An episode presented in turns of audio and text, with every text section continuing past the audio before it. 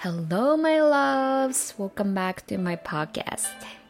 皆さん、超お久しぶりです。ナナです。皆さん、いかがお過ごしでしょうか？うーん、ポッドキャスト、かなり久しぶりになってしまいました。最後やったのいつだろうなと思って、こういう、なんか、あの、喋るスタイル喋るスタイル？もう喋、喋り方を忘れてしまってている気がして、ちょっと今回のポッドキャスト、緊張気味なんですが、緊張はしてないけど、喋れるかなっていうちょっと不安がありますが、そう、なんて言ったって、去年の8月とかから、えっと、更新してないみたいなので、Oh my god! めちゃくちゃ時間が経ってしまいました。もう、2023年5月でしょ ?90、11、12、1、2、3、4、5。9ヶ月ぶりのポッドキャスト。ああ、9ヶ月で、たくさんのことが、起こり、得る。何言ってんだかわかんない私。ほんと9ヶ月っていう間、あの、ポッドキャストを待っていた方がいらっしゃいましたら、本当に大変大変お待たせしました。I'm back! ということで、Yes! I know! 後ろで猫が、おう今、猫、猫ちゃんがやってきまして、あのね、うちは2階建てなんだけど、今2階の一つの部屋でこのポッドキャスト撮ってて、猫今横にいて、で、1階に子犬がいるので、そう、あの、私は犬と猫をね、ここ4ヶ月ぐらいで、あの、一気に 二人出迎えて、そう、私のライフスタイルは動物が入ってきたことでガラッと変わったんですけど、まあそういう感じなので、もしかしたら今日はちょっと、あのーワンちゃんの声が入ったり、猫ちゃんの声が入ったりするかもしれないんですが、まあなんとなくね、なんかゆっくりした、ゆったりした気持ちで聞いてもらえればいいかなと思います。はい。ここ9ヶ月私は何をしていたかっていうと、うーんと、9ヶ月の中で、ライフスタイルっていうか、その自分のこう、あの、生活リズムっていうのがすごく変わりました。そう。あの、ポッドキャストを最後撮ってたのが8月ぐらいなんですけども、そこから結構もう本当に仕事がクレイジーな感じで、もう本当に今思い返すともう戻りたくないって思ってしまうぐらいかなりしんどかったです。もうしんどいって言ってている暇もないぐらいしんどくて、そう。で、ちょっと、やっぱりこういう風になんかメンタルヘルスのお話をしたりとか、健康のことを発信している立場として、恥ずかしいなと思っちゃうぐらい本当に体調があんまり良くなくて、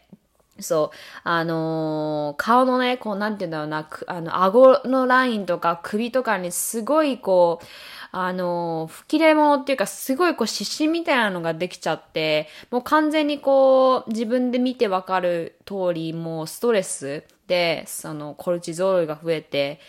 あの、男性、男性ホルモンがすごく活発になりすぎちゃって、そう。で、もう髭とか生えてくるんじゃないかレベルで、結構やっぱりその仕事ばっかりしてると、仕事ってどちらかというとその男性のこう、狩りに出るみたいな、戦いみたいな、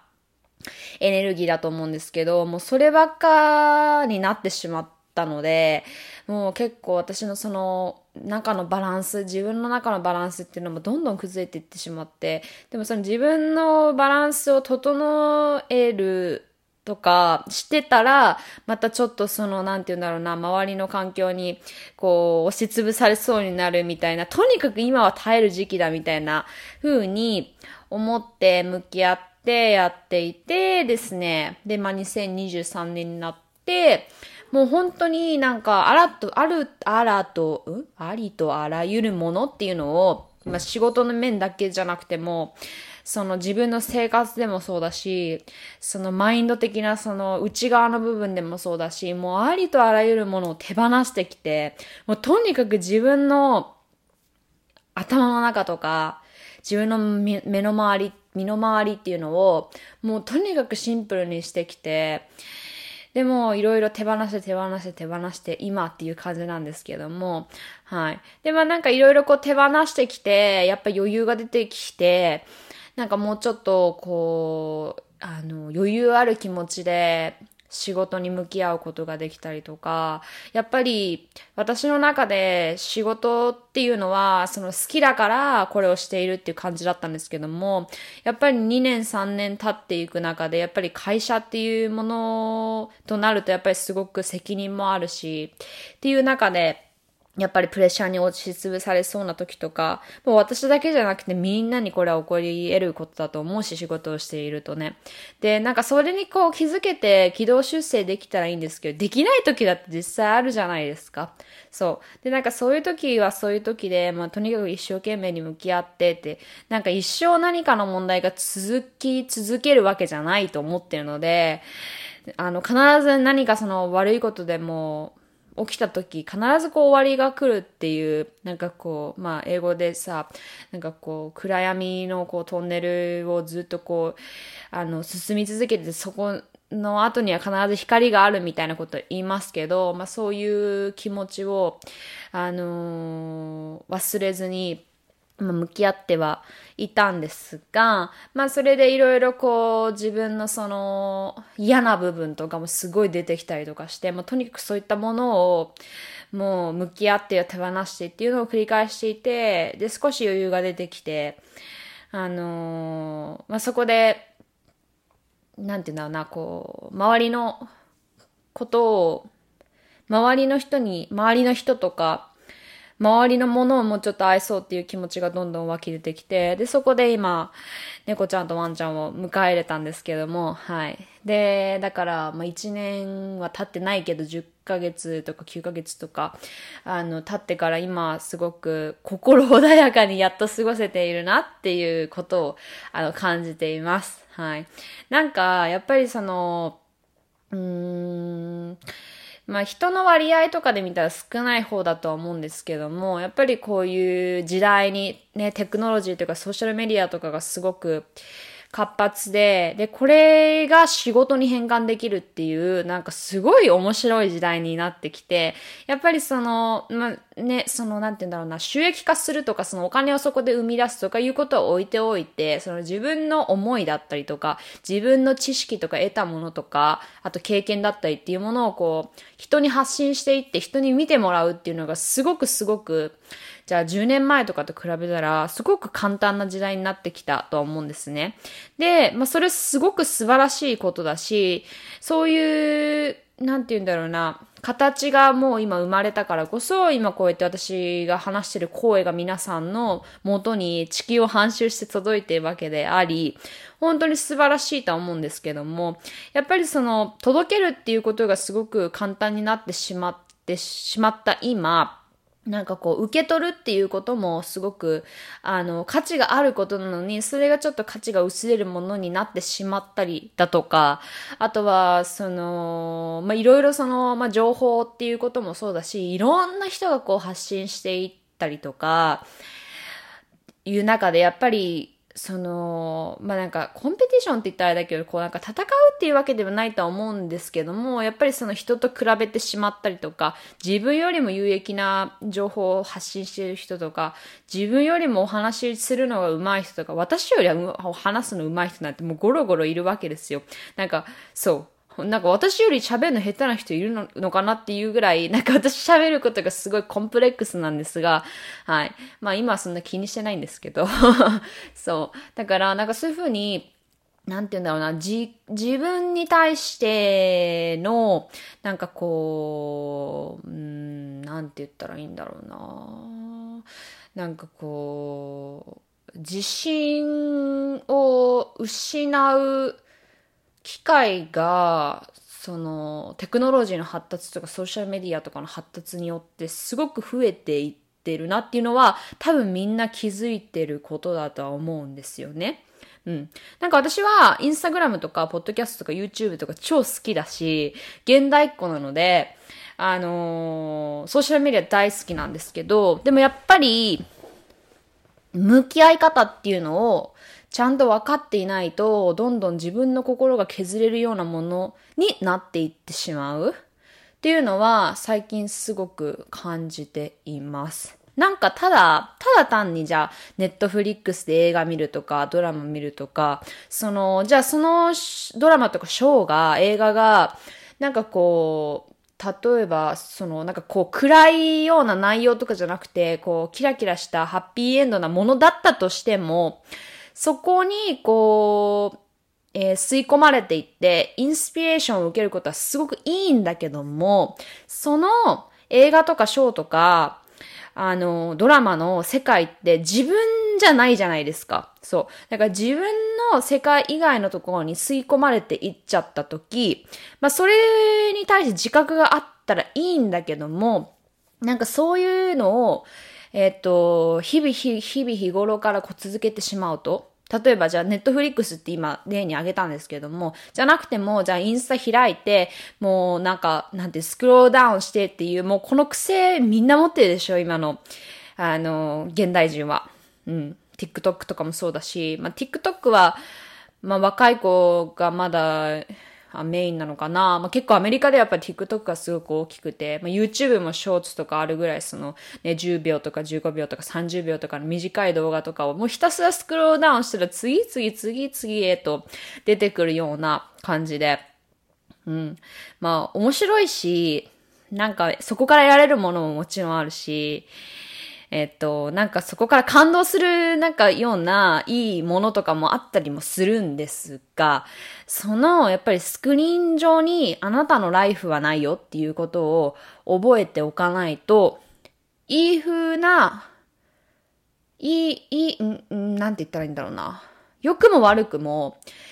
えっ、と、その、自分が考えてることとか、自分がフォーカス向けてるものが自分軸じゃなくなっていってしまうっていうのは、これは本当に気をつけなければいけないなと思います。うん。なんか、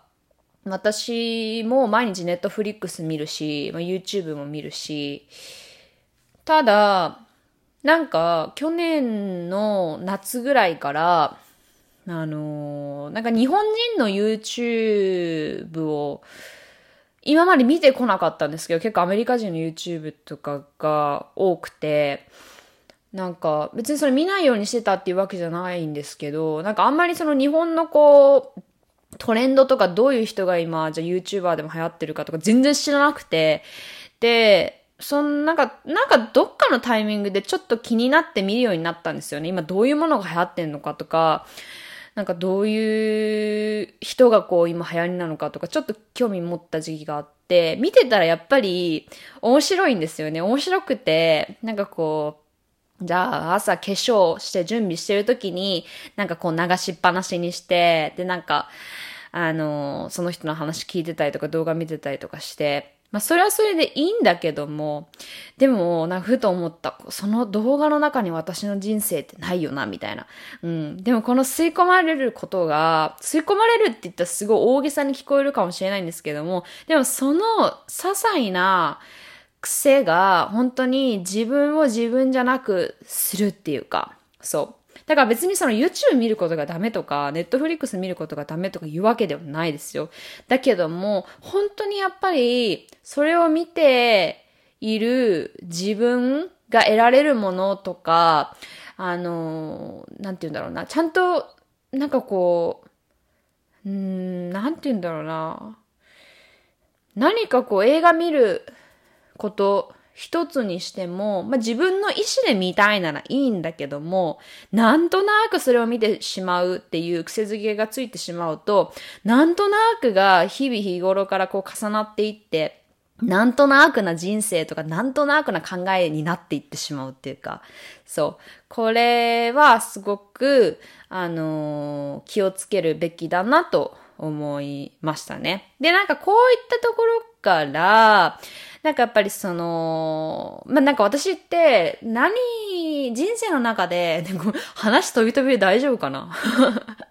なんか人生の中で何が幸せなんだろうっていう考えた時に、やっぱり一つ思い浮かぶのは、何においても、こう、バランスが取れていること？その、じゃあ、うん、まあ、人によっては、あなたにとって何が幸せですか？って言ったら、じゃあ、えっ、と、愛する人がいることとか、まあ、家族がいることとか、じゃなくても、なんかすごく仕事で成功してる、キャリアを持っているとか、お金を持っているとか、いい家に住んでいるとか、いろいろね、その物理的にいろいろこうリストアップしていったらいろいろあると思うんですけども、でも何か一つを得たからって、満たされるかって言ったら、そうでもなくて、そのいろんなその自分にとってて価値あるものが、こうバランス取れてこそ、バランスの取れた幸せだな。それがもう豊かな暮らしっていうか、その豊かな人生観っていうか、だなって思うんですね。うん。で、なんかやっぱりこういうのを、こう、なんて言うんだろうな。日々日頃から意識するために、やっぱり一番大切なのは、自分の気持ちに気持ちを向けることっていう意味で、うん。外側の世界に気持ちが向いてしまうと、その自分のセンサーっていうのにすごく鈍感になってしまうんですよ。そう。でね、別に、あの、自分のセンサーに鈍感になってしまって、ブレまくることはいいんです。ブレまくってブレまくって、あの、失敗して、もうこうじゃない、ああじゃないって言って、あの、切磋琢磨に生きていくのはすごくいいことだと思うんです。うん。私もなんかどちらかというと去年はそういう時期だなと思っていて、多分すごくなんかこう自分で見てもそうだし、周りから見てももしかしたら周りがどう思われてるかわからないんですけども、なんかブレてたなって思うんだけども、今考えたらそのブレてた時期はすごく大切だったんだけども、こういうふうになんかこう、ブレてもカムバックできて、で、ブレた時ってすごく苦しいから、ここの場所にいたくないっていうので、どんどんどんどん軌道修正して、なんとなくこう自分の、自分軸っていうところに、そのなんて言うんだろうな、自分の芯みたいなのがなんとなく立ってきて、で、そこを意識して、こう、守るために、なんかこう、日々向き合っていくみたいな、なんか人生の、えー、生き方みたいなのがあるとは思うんですが、なんかやっぱりそういうのに気づけるのと気づけないのでは、やっぱり、なんて言うんだろうな、そのみんなの幸せのあり方はバラバラだけども、その幸せのあり方がどういうものなのかっていうのにも気づけなくなっちゃう。そう。だから、そのやっぱり自分のね、その感覚とか、心の動きとか、まあ、どういった時に幸せを感じて、どういったものが欲しくて、で、どういったものが心地よくて、どういったものが心地悪くてっていう、あのー、ことを、自分で問いただした時に、わかんないなってね、その自分の気持ちがわかんないっていう人は本当に特に注意だと思うんですけども、うん。あのー、そう。だから、その自分のことをよく自分で知っていることっていうのがすごく大切だと思うんだけども、やっぱりそういう中で、まあはっきり言うと、まあソーシャルメディアとか YouTube とか、あの、あなたの人生には関係ないのでほどほどにしましょうっていうことですね。これは私にも言っています。あの、全くゼロにしろっていうことではなくて、ただただなんとなく見ているようなものでも、それをすることによって、それが癖になることによって、うん、自分の軸からどんどん離れていってしまう。のでね、そういった癖づけは、まあ、その、じゃあ、時間を決めるとかさ、あの、するとか、あとは、なんか別にいいんですよ。なんかすごいくだらないものを見てさ、じゃあなんか私もお笑い芸人のさ、動画とか見て、なんかゲラゲラ笑ってて、その時間は幸せなんだけども、それをこう、なんかこう、ちゃんとこう時間を決めるとか、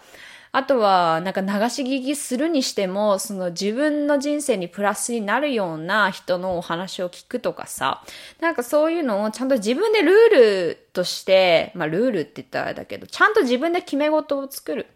うん。っていう風にしていけば、別に YouTube 見たって、流し聞きしたって、あの、インスタグラム見るにしたって、その、それをこう、えー、っと、なんていうのかな、一つのオプションとして、一つの、うん、なんていうんだろうな、その人生プラスそういう今現代だからあるものテクノロジーソーシャルメディアっていうものをプラスしてより自分の人生をより輝かせるようなものにするみたいな感覚の位置づけであればすごくいいと思うので、うん。まあ皆さんにとってそういう今現代あるもの、今現代だからあるものっていうのの位置づけっていうのは、まあちょっと見直した方がいいかなと思いま思いましたね。うん。で、なんかまあ忘れちゃいけないなとは思うんですけども、今やっぱり風の時代に、ね、風の時代になりましたよね。風の時代になって何年 ?1 年？2年？ちょっとわかんなくなってしまいましたが、もう本当にさ、風の時代のいいところって、あの、なんか私もこれ昨日考えててふと思ったことなんですけども、風のように生きていけるわけですよ。ただ、その、風のように生きていくためには、やっぱりさっきも言ったように、自分の気持ちに対してセンサーを思いっきり向けていなきゃいけない。と思うんですね。うん。だからさ、そういう、こう、周りで起こっていることに対して、いちいち反応してしまうセンサーを持っていると、どんどんどんどんその、周りの人の風に、もう、飛ばされまくって、もう台風の中にいるみたいな状況になってしまう。もうみんなこれ感覚で、感覚で想像してくださいね。そう。だけども、自分のことをよーく分かっていて、自分はこれがしたいんだとか、自分はこういったものが欲しいんだとかいうのを分かっていると、あの、風に乗っていけるから、どんどんどんどん、あの、成果が出るっていうか、うん、結果も出てくるし、あの、どんどん波に乗っていけるっていう風になっていけるんですね。うん。で、なんか私はそれを去年結構忘れてたなっていうか、なので逆、逆風？ギャップがあった時に、本当に、なんて言うんだろうな、それにこう、立ち向かっていこうとしてたんですよ。なんか例えばこう、かえっ、ー、と、新たな問題が起きました。これに対して立ち向かわなきゃみたいな。それもそれでいいんですが、でも自分が向かってる方向じゃない方から風が来てたところに向かっていったって、何にも生まれないんですよね。そう。だから、あの、もし、もちろん生きている中でいろんなことはあるんだけども、あるんだけども、何か目の前に、えー、もう何でもいいんですよ。何か別にトラブルじゃなくてもいいし、じゃあなんかこう新しい人と出会うとかもそうなんですけども、じゃあその人と会話しててなんか感覚的になんかちょっと合わないなって思った時にそこから去るっていうことをあの、即座にしないと、その人の風にどんどん流されていってしまったりとかするから、逆になんかこう、新しい人と出会って、うわ、この人からなんかすごく、なんていうのインスピレーション得られるっていうか、あこの人すごいなって思える、こう、なんかこう、心があったかくなったりとか、そういう気持ちになる人にはどんどんついていって、どんどんは、あの、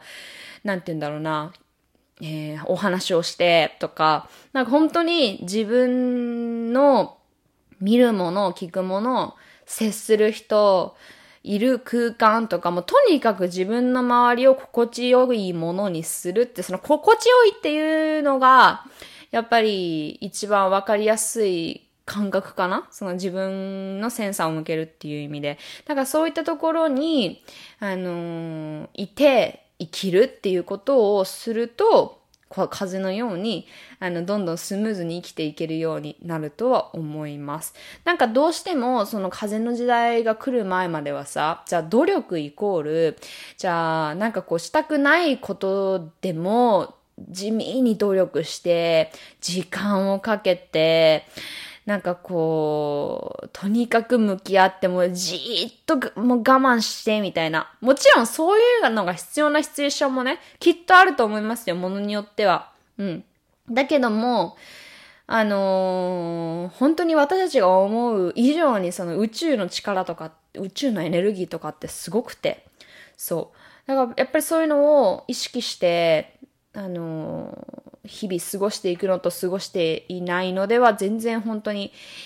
生き方とか自分の人生観とか人生レベルっていうののなんかこう上げ下げので本当に左右されていくっていうか。なので、まあ、今は本当に風のように生きるために、本当に自分の行きたい方向に素直に進んでいってください。うん。そうすると本当に物事はどんどんいい方向に向かっていくので、そう。まあそういった意味で、あの、周りの、ね、あの声、雑音、雑音じゃなかったとしても、自分で選んだ YouTube のビデオだったとしても、何でもですよ。そう。あの、ちゃんと自分で判断して、自分がこれを見たいからとか、自分がこれをしたいからっていう意志のもと、アクションを起こすような癖づけをつけていくことがすごく大切かなと思いました。はい。という感じでね、わーっと喋ったんですけども、なんかもう私自身も高校9ヶ月ぐらいでいろいろ、その、心の変化とかがあって、まあそのやっぱり風のように生きるっていうことがやっぱり今みん、自分だけじゃなくてみんなにも当てはまることだなと思ってお話しさせていただきました。はい。ということで、ポッドキャストもう完全復活もしようと思うので、皆さんよかったら来週も聞いてくだ、ください。ということで、皆さんそれでは素敵なweekend を今日、こっち Friday だから、そっちは Saturday ですね。はい。素敵な weekend をお過ごしください。それではまたねバイバイ